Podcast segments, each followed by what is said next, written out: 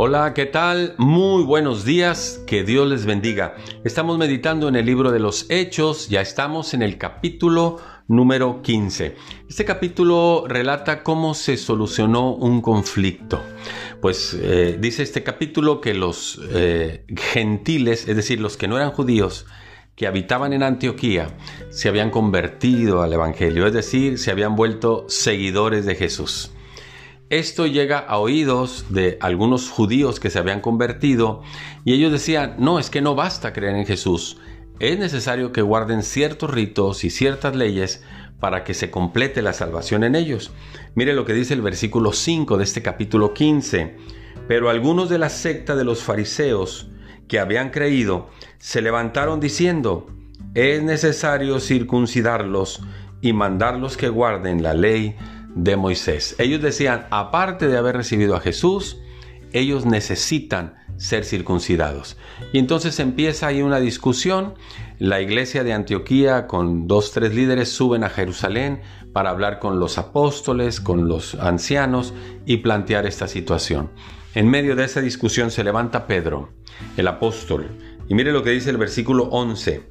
Antes, creemos que por la gracia del Señor seremos salvos. Y aquí Pedro ah, enseña una doctrina muy importante, la gracia del Señor. ¿Qué es la gracia del Señor? Pues es el favor que recibimos de Dios.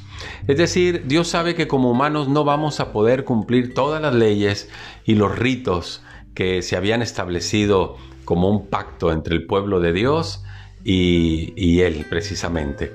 Y entonces envía, Dios envía al Señor Jesucristo para que viviendo como uno de nosotros, Él sí cumpliera con todos los pactos, todos los ritos, todas las leyes, y cuando Él muere en la cruz, en lugar nuestro, tomando nuestro lugar como pecadores, Él toma nuestro lugar como un pecador y es sepultado y resucita al tercer día.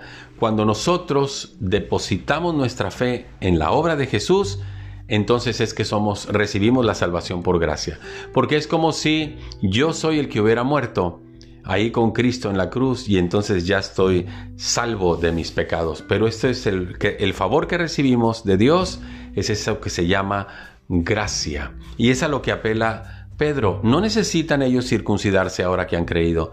No necesitan guardar ciertas leyes.